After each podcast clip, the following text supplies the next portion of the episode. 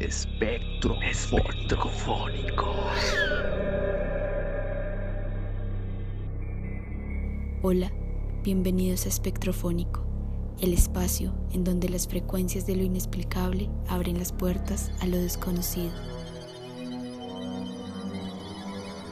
¿Alguna vez has sentido que alguien fuera de este plano terrenal quiere comunicarse contigo?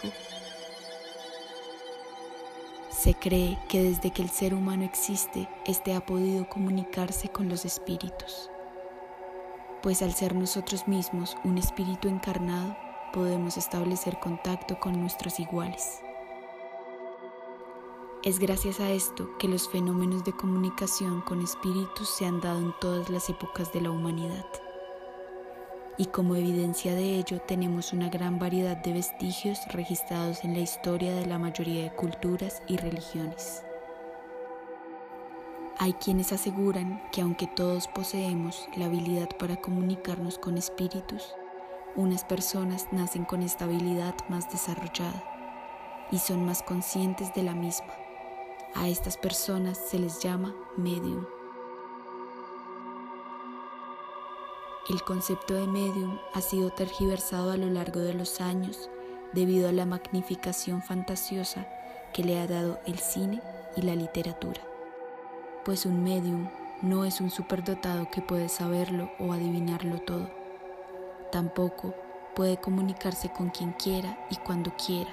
Y no, tampoco es un curandero que puede sanar todos los males ni solucionar todos los problemas. Un medium es sencillamente un instrumento que permite de formas muy variadas establecer un canal de comunicación entre dos mundos. Pero para que nos quede más claro, esta noche desde Medellín, Pedro nos contará su propia experiencia con este don. Eh, hola, buenas noches. Mi nombre es Pedro Marta Torres. Les envío este audio desde Medellín. Sin embargo, la historia que les voy a contar ocurrió en Villavicencio hace muchos años, pues cuando yo vivía allá aproximadamente como unos 12 años. Eh, toda la vida yo he tenido como ciertos encuentros a través de sueños y de pronto a veces con personas que yo hablo y después me vengo a dar cuenta que son espíritus, pero para mí inicialmente han pasado pues desapercibidos, o sea, no, no, incluso muchas veces ha sido inconsciente. Muchas personas piensan que tener contacto con espíritus o algo así es algo bueno o es algo chévere, le investigan, le ven el, a veces yo diría que el morbo, pero los que tenemos como esa sensación y podemos tener como esa actitud para eso, sabemos que no es tan fácil. En un comienzo yo lo veía como, como no sé, como que me negaba a aceptar eso, pues porque muchas veces en los sueños se me aparecían espíritus y me dan mensajes, pero yo siempre he sido como una persona muy, muy mm, lógica, entonces siempre he pensado que todo tenía una explicación normal. Eh, pero bueno, sucedió que durante varios sueños con distintas personas que yo no conocía, eh, me daban mensajes, me daban nombres, me daban cosas, pero al siguiente día cuando yo me despertaba yo decía, no, esto fue un sueño. Incluso eh, yo decía, no, que me quedé viendo tele o que pasó, echaba cabeza que podía haber pasado, pero pues absolutamente nada. Eh, hace mucho tiempo estaba yo en Villavicencio, estaba pues, vivía en Bosques de Bayán, de pronto los que conocen Villavicencio saben que es una urbanización en conjunto cerrado al primer piso. Y la habitación donde yo dormía daba hacia, hacia la calle, pero eso tiene unos ventanales grandes. Y la habitación, pues eh, la cama daba al espaldar hacia la ventana. En este conjunto cerrado pues es más bien seguro, eh, se acostumbra para casas vacacionales y demás. Entonces digamos que ahí llevamos una vida tranquila tranquila y hasta calorada porque son unas casas súper super calientes. Eh, una noche me acosté normal en compañía de mi esposa, ya nos fuimos a acostar normal y me cogió el sueño. En aquel entonces eh, empecé a soñar y un señor en el sueño me daba unas indicaciones. me daba unas indicaciones porque según él me decía había fallecido de una forma trágica y no alcanzó a despedirse pues de su esposa, no alcanzó a darle alguna información que tenía sobre dónde había dejado un dinero, ¿sí? algunas cosas y demás. Yo estuve charlando con él en el sueño, pero yo le decía a él, esto igual es un sueño y yo sé que mañana me voy a despertar y todo va a quedar en mi subconsciente, pero yo no sé qué hacer con esto porque me pasa seguido estos sueños y no sé cómo manejarlos, eh, no sé cómo llevar esos mensajes. En aquel entonces la persona con la que yo estaba hablando me dijo, usted siempre ha tenido este don, toda la vida lo ha tenido, pero se ha negado. Es algo que usted lo niega, pero nosotros necesitamos que usted sea nuestro medium con las personas vivas y nos ayude a llevarles mensajes. en el sueño yo le dije, no, pero, pero, pero bueno, no, yo me seguía negando, le dije, esto es imposible, o sea, necesito que me dé una señal o algo porque yo sé que en un rato me despertaré y hasta muchos casos olvidaré los datos.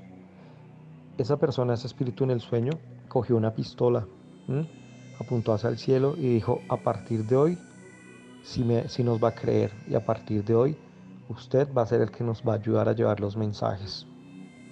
En el sueño empezó a disparar eh, hacia el cielo y pues normal, yo pensé que estaba durmiendo normal, pero cuando menos mi esposa me despertó, me dijo, Pedro, Pedro, bota el que están, están disparando.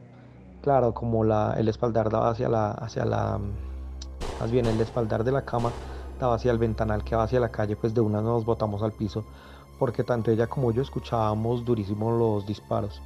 Tenía mi hija en una habitación al lado, entonces rápido también agachados nos fuimos por ella y enseguida que pasó como la balacera empezamos a llamar a la portería. Entonces eh, llamamos a la portería a ver qué era lo que había pasado porque esos, esos disparos y todo. Y el portero nos dijo que no, que no había disparos, que la noche estaba tranquila, que no había ningún ruido. ¿sí?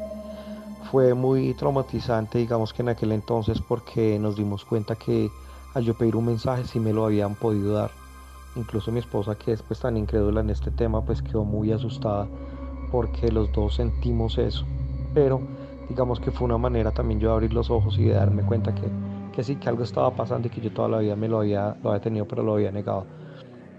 Eh, ese día efectivamente pude llevar el, el mensaje, lo recordé le el mensaje a la familia, le, eh, digamos que la familia quedó muy complacida porque cuando una persona muere eh, trágicamente hay muchas cosas que no le alcanza a decir a sus familiares. Hay muchos mensajes que quedan en el aire, muchos mensajes de herencias, muchos mensajes de cosas. Y aunque yo nunca pedí esto, nunca lo, nunca, ni siquiera, ni siquiera que le ha prestado mayor atención, después de eso he podido dar mensajes a varias personas.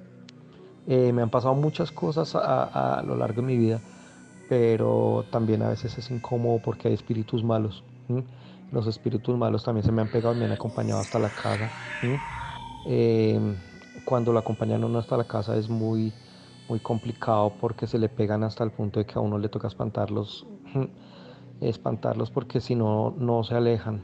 Entonces, pues nada, ahí les dejo mi, historia, algo pues para que ustedes comprendan. Em, pero sí, realmente los espíritus, eh, los mensajes del más allá sí existen. ¿sí? Incluso yo no soy tan católico, yo practico el budismo y nunca pensé cómo en ponerme a meditar sobre eso. Pero ya con varias historias y varias cosas que de pronto alguna otra ocasión les pueda contar, em, se darán cuenta, se darán cuenta que sí existen, sí existen y sobre todo cuando tienen muertes violentas, quieren comunicarse. La invitación es para aquellas personas que de pronto en sueño les pase algo así. Incluso también se le aparecen a uno a veces si uno habla con ellos y ni siquiera se da cuenta. De pronto me ha pasado cuando estoy hablando con alguno de ellos y me dicen, eh, Pedro, ¿y tú qué haces hablando solo o algo así? ¿Sí? Pero para mí incluso en este momento ya no me da miedo porque los alcanzo a sentir Incluso a veces siento cuando vienen, es complicado, es una sensación complicada, incluso en este momento lo siento que están acá y estoy solo, pero ya nos vamos aprendiendo a acostumbrar con eso. Ok, feliz noche. Espero esta historia les haya gustado y de pronto sea la ocasión y pueda contarles algunas más. Dulces sueños. Así como le ocurre a Pedro, personas como él, que son un puente entre este plano y el espiritual, pueden toparse con toda clase de espíritus.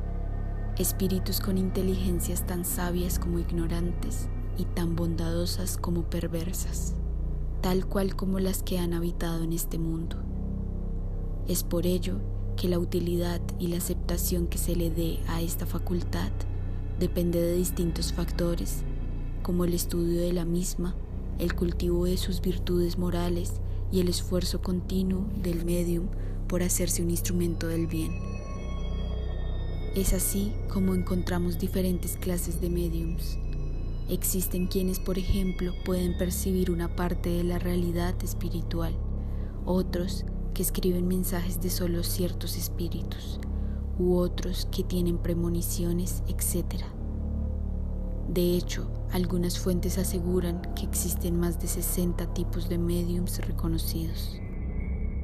Existe un libro de Alan Kardec, el libro de los mediums, el cual fue elaborado valiéndose de miles de experiencias de mediums en diversas partes del mundo, quienes en conjunto exponen en el libro verdades concordantes que han seguido en el aprendizaje y enseñanza de los espíritus. Además, revela entre muchas otras cosas las instrucciones que requiere esta práctica y las condiciones necesarias y adecuadas para realizarla. Ahora, si tuvieras esta habilidad, ¿la considerarías un don o una maldición? Espectro esportofónico.